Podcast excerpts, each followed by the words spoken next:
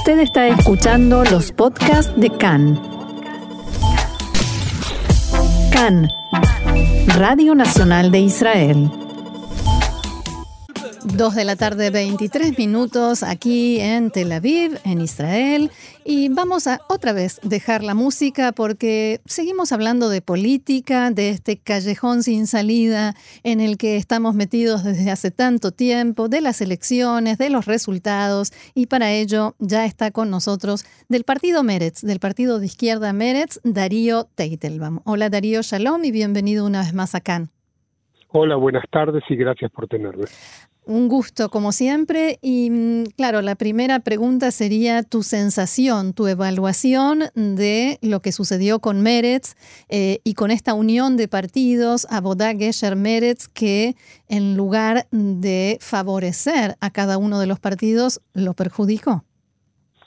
Em, sí, yo lo trataría de colocarlo un poco en el contexto de, del corrimiento de todo el mapa político de Israel hacia la derecha significa que, y en el caso particular de Meretz, por lo menos alguna parte de su de sus votantes que sí eh, entendieron que querían una opción más de izquierda, a pesar de que no la es, como la lista eh, conjunta, unifica, unida, eh, que ¿La lista árabe? a los árabes no es una lista árabe, porque es una lista que tiene judíos. Mayoritariamente, sí. Exactamente. Pero de todas maneras, eh, no, no quiero escaparme, por supuesto, a tu, a tu, eh, a tu pregunta y quiero dejar de lado para mi respuesta todo lo que son condicionales globales, como la caída de las izquierdas, eh, como todos los fenómenos de, de, estos del populismo, como el que ejerce Netanyahu, etcétera, y ir al, fondo del asunto.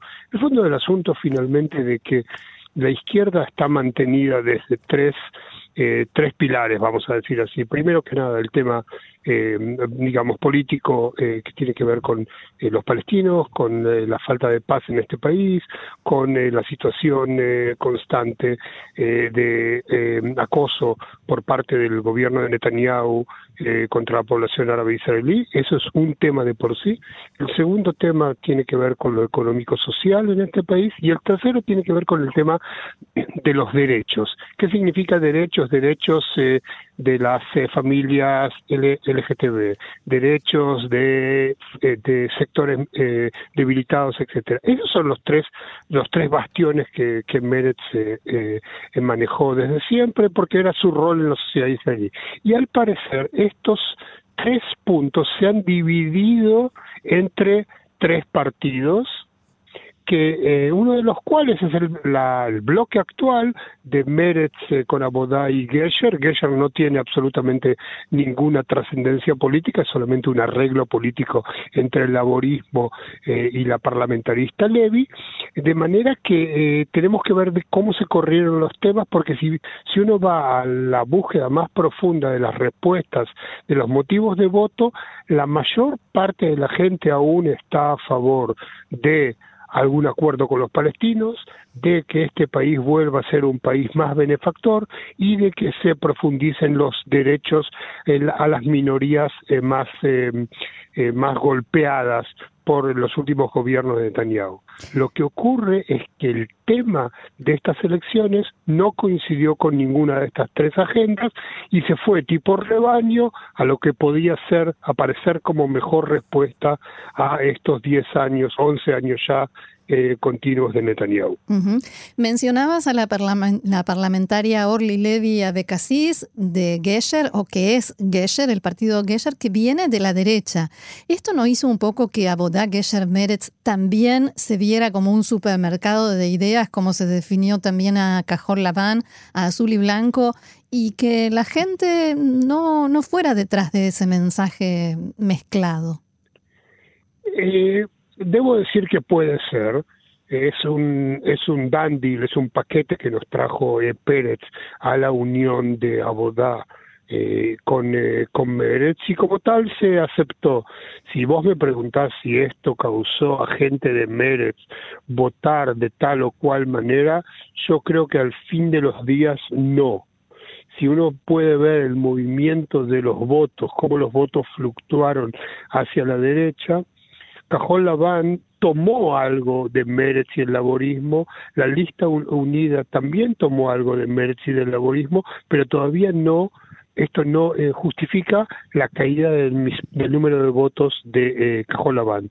Quiere decir que el secreto lo vamos a encontrar y esto es, no lo digo como wishful thinking, como una, expresión de deseos. Expresión de deseo. Yo creo que cuando se destape el tema de, Netanyahu, me parece que, que el Netanyahu, que está ya en su ocaso político y hoy se le asestó un golpe muy grande en manos de Lieberman, va a destapar los temas en la sociedad israelí que no están eh, presentes justamente por eh, porque él maneja eh, la agenda. Y creo que desde este sentido la gente va a volver a encontrar en la oferta política de Meretz un, digamos una, una un encauzamiento de sus deseos y de sus voluntades que en este momento están eclipsadas por la lucha si Netanyahu o no Netanyahu mencionaste las minorías más golpeadas y si observamos el mapa político, la periferia,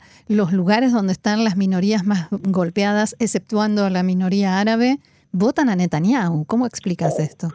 La verdad es que yo creo que acá esto, esto se transformó en un fenómeno de masas, eh, que no lo podemos explicar desde la desde la política tenemos eh, que, acceder a alguna clase de análisis que tiene que ver, más con la sociología y hasta te diría con la psicología. Es decir nosotros no estamos enfrente de un fenómeno eh, común. Estamos frente a un fenómeno que tiene que ver con los apoyos de los más digamos relegados a los eh, grandes populismos. Lo conocemos esto a lo largo de la historia, eh, en, justamente en historias no, no, no seguramente eh, felices que pasaron en otros países.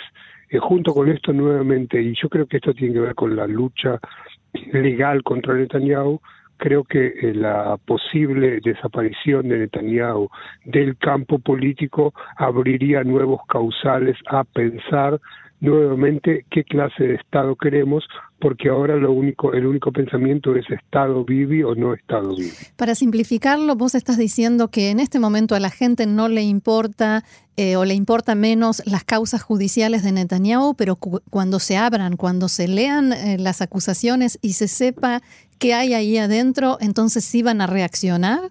¿Esa es tu mm, teoría? Yo creo, creo que sí, pero antes de eso hay un paso preliminar.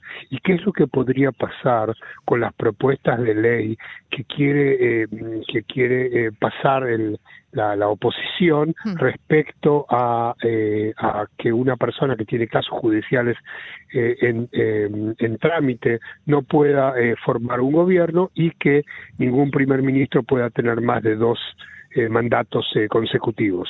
Esto, este tema podría frenar a Netanyahu de entrar a una eh, cuarta elección, porque sabe que en la próxima elección esto ya digamos, se ejecutaría sobre el tal cual, y tratar de, de ver cómo organiza, se organiza Netanyahu Todavía no queda claro que este paso va a avanzar porque esto depende mucho de la decisión del presidente a quién otorgar el mandato para conformar el gobierno, si al bloque mayor, que tiene un bloque con la capacidad de frenar toda eh, votación eh, de confianza a un posible gobierno de Netanyahu o dárselo a Netanyahu como el partido que ganó más votos. Según la ley israelí, esto es una prerrogativa del, presidente.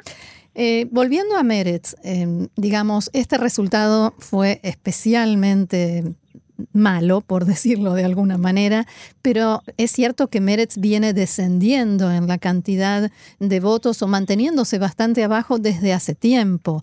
¿Es una dificultad en hacer llegar el mensaje a la gente? Eh, ¿En qué, dónde está la dificultad de un partido que hace, no hace tanto tiempo, hace años, pero no tantos, fue parte del gobierno, fue fundamental en algunos gobiernos?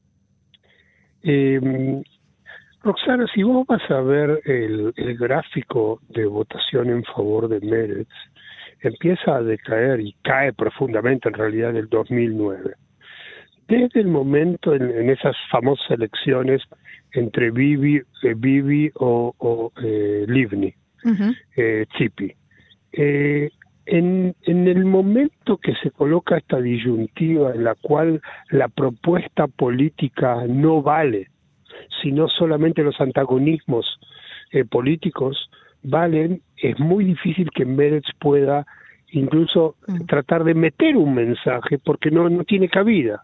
Junto con esto, eh, también sufrió dificultades internas, un poco un poco de, de, digamos de esa, esa ese juego de diferentes fuerzas dentro del partido etcétera. Yo creo que la disyuntiva que va a tener Meretz en los próximos años es acercarse más al tema eh, digamos al tema de la construcción de una sociedad conjunta eh, con la población eh, árabe o acercarse más al tema de la socialdemocracia judía. Digo esto porque esto me parecen los dos polos que estaban dentro, en pugna, dentro eh, de Meretz.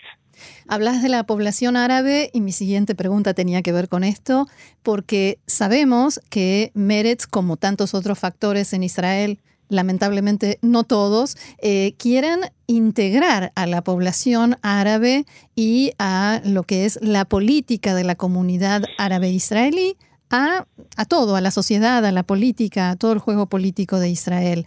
Entonces, eso está claro, pero de la otra parte, ¿qué cambiarías? ¿Qué les pedirías eh, para que esa integración, eh, digamos, al lado árabe, porque de nuestro lado nosotros ya conocemos el mensaje de Meretz, ¿qué eh, le reclamarías a los líderes eh, árabes israelíes para lograr esa integración? Antes que nada, la demanda es una autodemanda.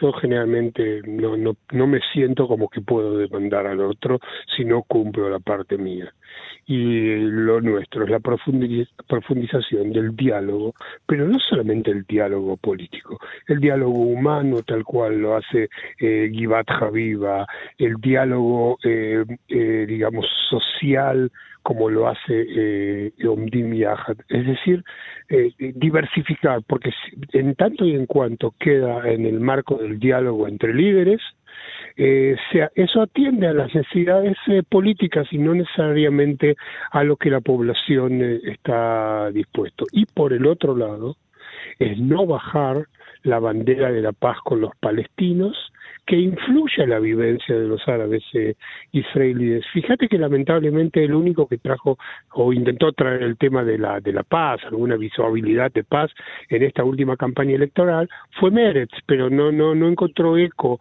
a este mensaje justamente porque estaba tan estaba todo tan cubierto por el tema de Vivi o no Vivi que casi no había acceso a esto. Entonces te cambio la pregunta, no que demandarías, sino que esperarías que cambien. ¿Qué te gustaría?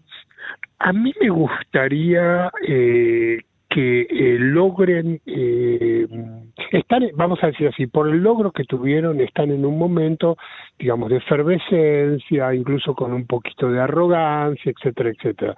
Eh, eh, que ellos logren ver en Meretz y en la población que potencialmente vota Meretz, pero ahora no votó, como reales, eh, digamos, partícipes del proceso, no dejar a Meretz afuera y que corra un proceso separado. Me parece que a eso justamente Meretz trata eh, de, eh, de apuntar todo el tiempo y sería una lástima justamente que ahora que tengan fuerza digan, no, no, no, nosotros lo hacemos solo. Esa es mi esperanza, es decir, seguir construyendo un proceso conjunto basándose en la fuerza que ellos recaudaron en las últimas elecciones y eh, de todas maneras sabiendo que también van a necesitar el apoyo de eh, a ver, la izquierda judía, la izquierda israelí, no me, no, no me queda fácil de usar el, el, término. claro.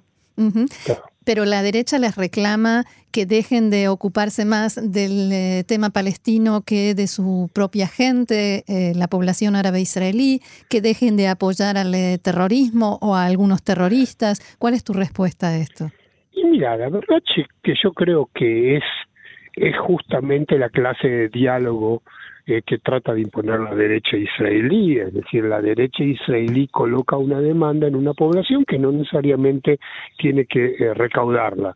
Por el otro lado, vamos a decirlo muy claro, lo que hizo Netanyahu ayer en la tarde cuando explicó cómo funcionarían o cómo están constituidos los bloques eh, de la política israelí, prácticamente votó, borró dos, 587 mil votantes árabes porque no participaban de ninguna manera en su, en su gráfico, no son sionistas, no están a favor de esto, no están a favor del otro, etcétera, etcétera, no están dentro del juego.